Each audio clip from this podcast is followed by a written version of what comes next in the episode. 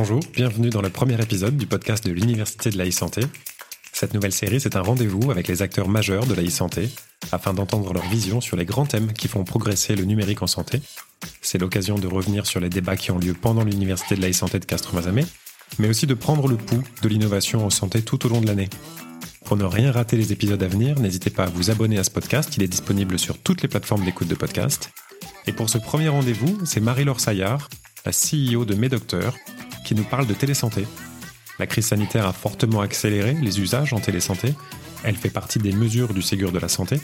Mais est-ce que ce mouvement d'accélération va durer ou plutôt comment le faire durer? C'est la question à laquelle répond Marie-Laure Saillard. Bonjour Marie-Laure. Bonjour.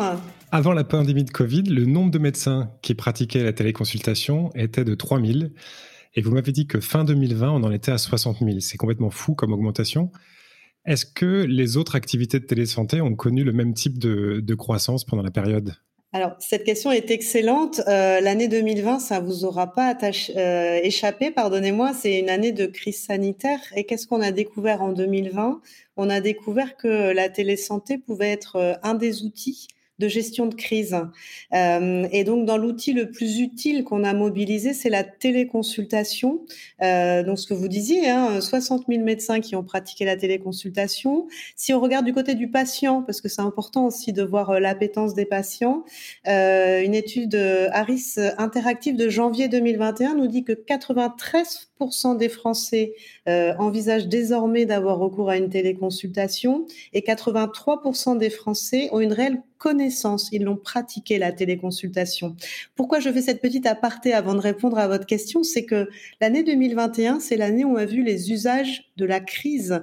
D'ailleurs, au niveau de la santé, de manière générale, je pense que vous vous souvenez qu'il y a beaucoup de professionnels de santé qui nous ont alertés depuis 18 mois sur le fait que les maladies chroniques, les maladies comme les AVC et tout, on, on les voyait plus passer dans les cabinets médicaux, on les voyait plus passer aux hôpitaux parce qu'on était focus sur la crise. Donc, qu'est-ce qu'on a vu? Euh, Et c'est pour ça que les chiffres qui sortent très fort, c'est ceux de la téléconsultation et pas ceux des autres euh, outils et des autres actes de télésanté. On a vu quoi? On a vu euh, des demandes de prise en charge sur des problématiques aiguës. On a vu de la gestion de cas contacts Hein? Je suis qu'à contact, qu'est-ce que je fais? J'ai besoin d'avoir un médecin, d'où l'usage de la téléconsultation, le suivi des patients à distance, évidemment, les rendez-vous pour les vaccins, un certain nombre de choses. Donc, euh, en fait, on a suivi très bien euh, la progression euh, très forte, comme vous l'avez souligné, de la téléconsultation, et un petit peu moins bien les autres actes de télésanté, parce que en fait, tout le monde était focus sur la gestion de crise, hein, tout simplement. Donc, euh, en termes de croissance, c'est effectivement sur cette période de pandémie, la téléconsultation qui a boosté très fort. On a vu l'émergence d'autres actes, mais c'est encore très marginal puisqu'on était encore en gestion de crise et on n'avait pas encore ni les dispositifs ni les outils de suivi de ces autres actes, en fait, hein, très, très simplement. Et alors les actes, c'est ce qu'on voit, c'est un peu le, pendant, la même chose que la téléconsultation par rapport à des choses qui sont, qui sont moins visibles. C'est ce qui est le plus visible. Mais sans doute, il y a d'autres aspects euh, de changement qui ont lieu sur le système de santé depuis euh, la crise qu'on a connue pendant l'année. Absolument. Donc pour, faire le pont entre ce qu'on vient de dire et, votre question, c'est qu'effectivement aujourd'hui, en fait, ce qu'on a vu pendant la crise sanitaire, c'est de la téléconsultation. Un élément chiffré pour nous aider à nous repérer, euh, c'est de dire qu'aujourd'hui, euh, 4 à 5% des consultations de médecine générale sont faites en téléconsultation. On voit bien que c'est très marginal en vrai, même si on dit c'est un boom, euh, c'est très marginal. Et, euh, et, si on regarde un peu les perspectives de, de croissance de la télésanté, notamment que l'Institut Montaigne a évalué euh, il y a quelques mois, le potentiel de création de valeur de la télémédecine, je parle que de la télémédecine, est estimé entre 3,7 et 5,4 milliards d'euros annuels. C'est-à-dire que c'est jusqu'à 2,5% euh, des dépenses de santé par an euh, en création de valeur par la télésanté. Donc pour répondre à votre deuxième question, ça veut dire quoi? Ça veut dire qu'effectivement la télémédecine, la télésanté euh, sont des leviers extrêmement structurants de la transformation du système de santé en France. D'ailleurs, tout le monde en est convaincu. pourquoi? Parce que au sein de la e-santé, la télésanté, c'est deux choses importantes. C'est à la fois un catalyseur des, des usages et de la transformation et aussi un véhicule euh, des usages et des nouveaux usages. Je prends l'illustration de la donnée de santé. Hein, dont on parle beaucoup dans la transformation du système de santé. La donnée de santé, elle va être véhiculée par du digital, évidemment, d'un système d'information à un autre, euh, d'un dossier patient euh, à un système autre. Et donc, c'est bien la télésanté qui est en fait le véhicule de la transformation. Donc, cette transformation, elle est de tous ordres, en fait, la, la transformation du système de santé que va accélérer la télésanté. La première dimension, elle est évidente, elle est technologique et réglementaire. Hein. Et ça, on a beaucoup, beaucoup avancé euh, cette dernière année avec les pouvoirs publics, les industriels. C'est tout ce qui a trait à l'interopérabilité entre les systèmes d'information, à la sécurité, à l'accès aux données, au consentement des patients, hein, toutes ces dimensions de, OK, en tant que patient, est-ce que euh, j'accepte que cette donnée-là de santé, elle soit partagée avec mon médecin traitant, avec l'infirmière qui me suit? Euh, Voilà, donc la première dimension très, très forte de, de transformation, elle est vraiment sur la technologie et le réglementaire qui sont très liés. Euh, on sait bien qu'en Europe, par ailleurs, on est euh, tout ça, on est dans le cadre du, RGPD qui, drive vraiment toutes les évolutions euh, pour nous. La deuxième dimension euh, qui est en pleine transformation et qui est impactée, c'est bien évidemment les pratiques médicales. Euh, les pratiques médicales et la coordination entre les acteurs, parce qu'à partir du moment où, d'un point de vue technologique, on permet l'interopérabilité entre les systèmes d'information, la circulation des données, ça veut bien dire que derrière ça, d'un point de vue organisationnel, on cherche aussi la collaboration entre les professionnels de santé, et c'est bien la télésanté, la télémédecine qui vont favoriser un échange échange sécurisé, une prise en charge coordonnée autour des patients et donc une transformation des pratiques médicales puisque ça fait évoluer le rôle de chacun, le médecin traitant, euh, le nouveau rôle de l'infirmière en pratique avancée, le rôle du pharmacien qui évolue également et donc euh, nos outils de télémédecine, télésanté permettent d'incarner, d'accélérer euh, et de fluidifier en fait ces transformations des pratiques médicales. Et puis la troisième dimension de la transformation, euh, pour faire la boucle de la boucle, c'est bien sûr euh, la qualité à la fois euh, de la prévention, de la prise en charge et du suivi des patients. Donc vraiment le bout en bout du parcours, ce qui rentre en opposition avec ce qu'on évoquait sur la gestion de crise, la pandémie 2020, où là on était vraiment sur de l'intervention extrêmement ponctuelle pour soulager le SAMU, pour éviter que le patient il aille dans les cabinets en, présentiel. Donc là, on voit bien que rien qu'en parlant de ce, bout en bout, euh, de la prévention au suivi, en passant par la prise en charge, là, c'est tout le potentiel de déclinaison de la télésanté, de la télémédecine qui rentre en jeu. D'accord, donc sans doute une transformation dans son ensemble du système. Est-ce que malgré tout, vous avez l'impression que certains acquis pourraient être remis en question quand on sortira de la crise, si un jour on en sort?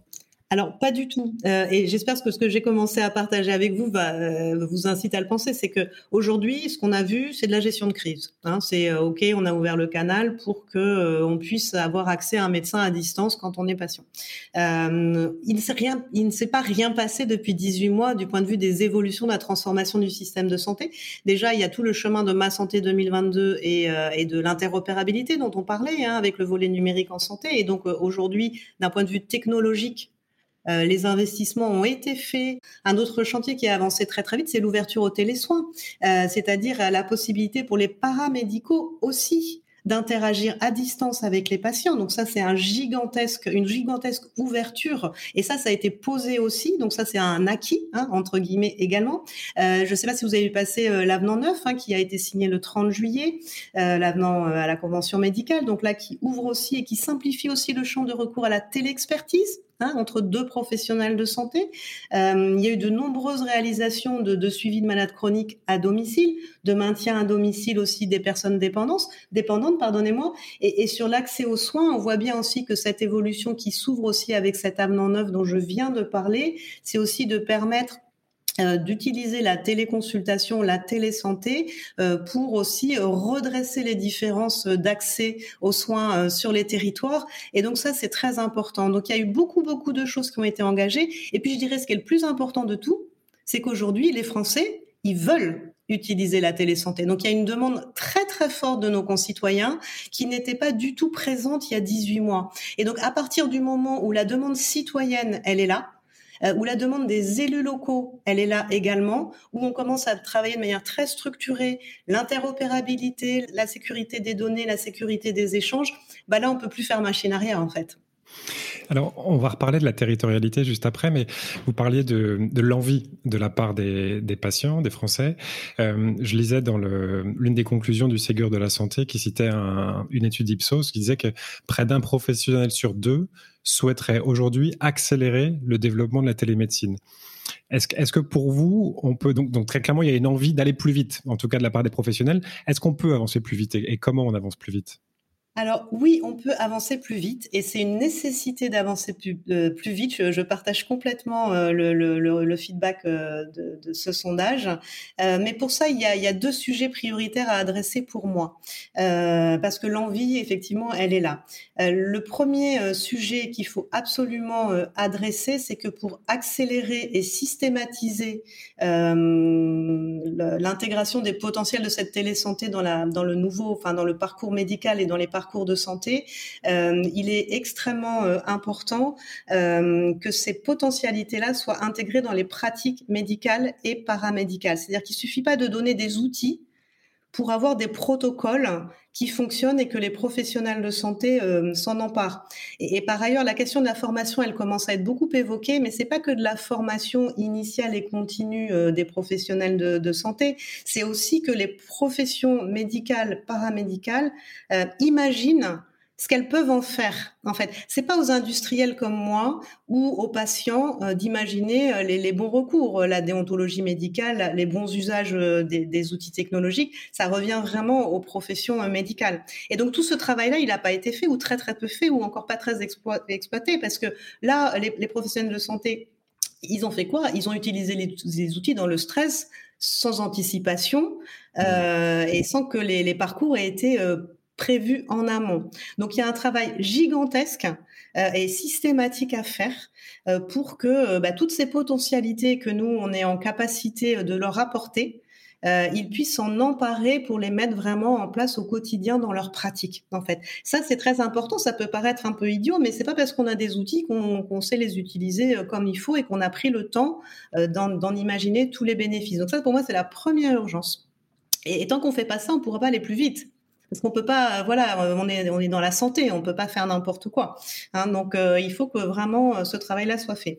Le deuxième point qui me paraît absolument essentiel et qui est un point de frein en ce moment hein, sur le développement, même si tout le monde le veut, hein, de la télésanté, vraiment sur l'objectif, il y a, y a très peu de divergence.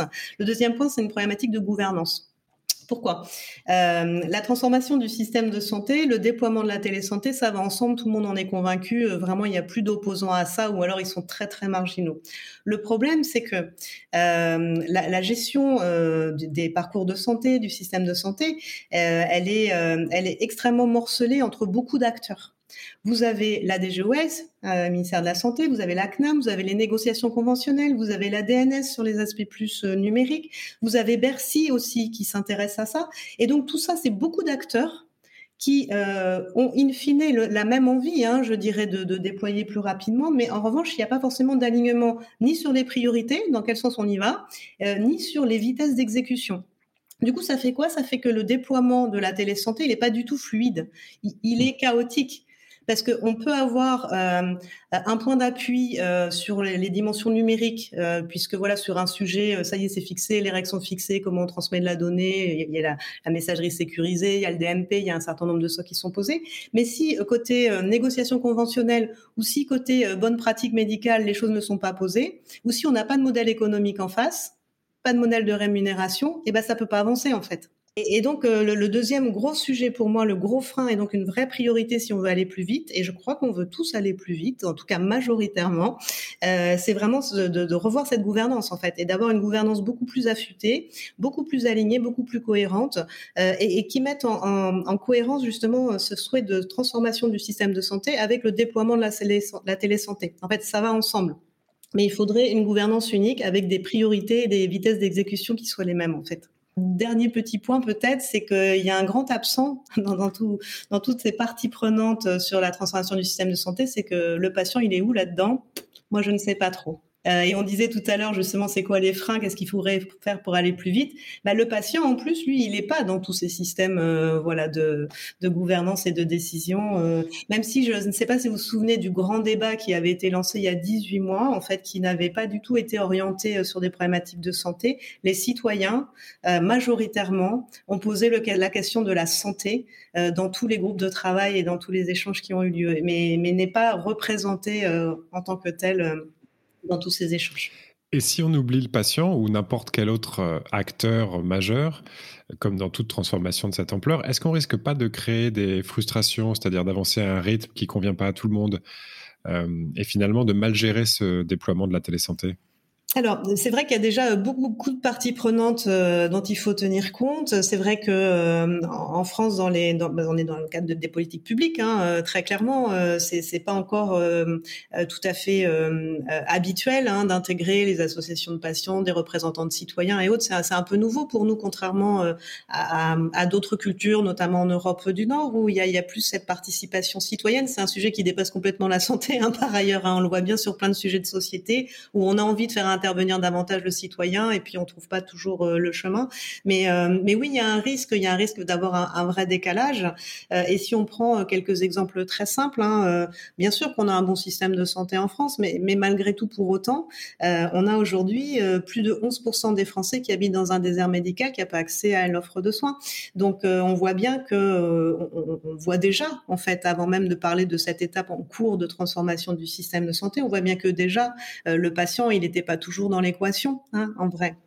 Euh, donc oui, il y a, un vrai risque euh, à ça, et puis il y a un vrai risque euh, vraiment très très fort de bah, creuser encore hein, ces inégalités d'accès dans les territoires. Et la télésanté est bien un des outils, pas le seul, mais un des outils qui permet ça. Et puis après, si on prend un tout petit peu de hauteur, il y a, un vrai sujet, c'est que encore une fois, on a beau avoir un système de soins qui est tout à fait opérant, et on a la chance de vivre en France. Pour autant, on voit bien que si on rapporte euh, les dépenses de santé qui sont de plus en plus élevées et qui vont être de plus en plus élevées avec euh, avec l'âge de la population, euh, avec les maladies chroniques qui vont du coup se développer. En fait, on a une forme de ratio d'efficacité d'efficience qui baisse hein, dans les classements internationaux. donc ça veut pas dire que la France n'est pas bien classée, mais ça veut dire qu'on baisse quand même si on rapporte au niveau des dépenses de santé. Et donc il y a un vrai risque aussi là-dessus en fait, hein, de pas de pas intégrer ces évolutions là assez rapidement. On a un risque un peu de, de dégringolade. Hein, de, l'efficacité de notre système de santé. Et on sait bien que les finances publiques, c'est le nerf de la guerre par ailleurs. Euh, la télésanté, la télémédecine sont des moyens euh, de répondre à des besoins et en mobilisant beaucoup moins de ressources financières en vrai. Donc, euh, donc il y a un vrai risque à pas aller suffisamment vite, effectivement. Oui, donc un, risque, comme vous disiez, euh, si on va pas assez vite, euh, si on n'inclut pas euh, le patient, si on n'inclut pas tous les patients sur tous les territoires, qu'on a évoqué la territorialité, mais c'est aussi une chose, il y a un risque d'avancer pas assez vite ou, trop vite, mais aussi un risque de pas avancer de manière coordonnée et simultanée à l'échelle des territoires. Vous pensez, on en a parlé un petit peu tout à l'heure, que les territoires ont un rôle à jouer et quel est ce rôle, disons, dans l'adoption de la télésanté? Alors, bien sûr que les territoires ont, un rôle à jouer. Après, on est dans le cadre d'une politique publique. Donc, comme, toute politique publique, euh, l'État se doit de garantir euh, l'égalité d'accès à un certain nombre de choses. On voit bien que c'est pas parfait, mais en fait, on sait bien qu'il faut un cadre général. Euh, ce qui est beaucoup discuté en ce moment, et, notamment dans le cadre de, l'accès aux soins et de la désertification médicale, c'est que il faut vraiment qu'on trouve un équilibre entre ce cadre général qui pose les principes et, derrière donner une capacité de déclinaison de ces principes en fonction des, spécificités spécificité des territoires en fait. Euh, c'est ça que les élus euh, réclament énormément, les associations de patients aussi. Euh, c'est ça qui est aussi un peu en discussion avec peut-être l'évolution du rôle des ARS, hein, parce qu'on voit bien que évidemment qu'il faut un cadre général. Enfin, je veux dire, c'est important de garantir du droit commun, mais après il faudrait trouver les bons moyens, les bons leviers de permettre à chaque territoire d'adapter ses règles en fonction des, des spécificités, parce que zone rurale, zone urbaine, difficulté de déplacement ou pas, âge de la population, évidemment démographie, médicale, on sait bien tout ça.